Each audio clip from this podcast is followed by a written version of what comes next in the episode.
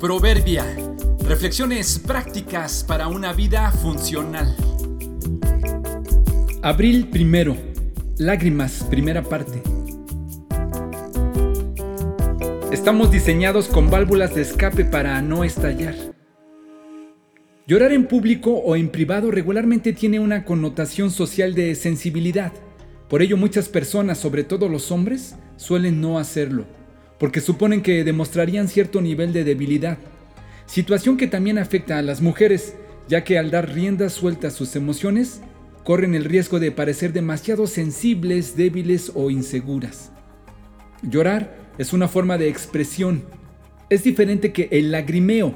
Llorar se puede definir como el derramamiento de lágrimas a una respuesta a un estado emocional.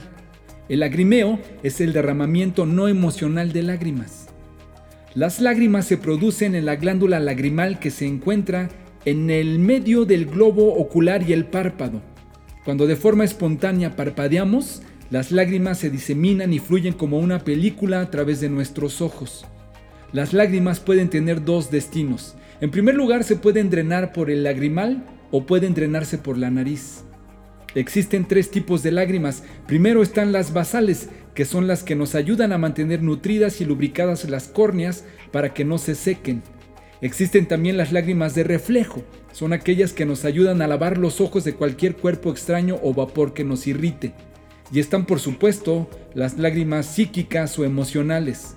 Son por todos conocidas como aquellas que derramamos debido a una fuerte emoción que sentimos sea esta estrés, enojo, tristeza, sufrimiento, dolor y también alegría.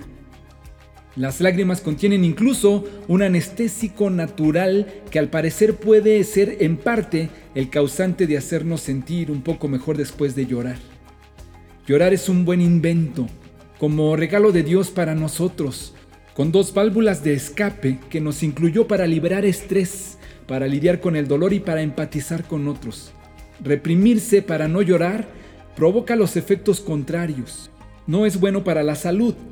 Hace que se acumule el dolor o la rabia con el riesgo de que al no canalizarlo adecuadamente se manifieste de manera incontrolable en algún momento. Llora cuando sea necesario hacerlo. Cuando Jesús la vio llorando y vio a la gente lamentándose con ella, se enojó en su interior y se conmovió profundamente. ¿Dónde le pusieron? les preguntó. Ellos le dijeron, Señor, ven a verlo. Entonces Jesús lloró. Juan 11, 33 al 35.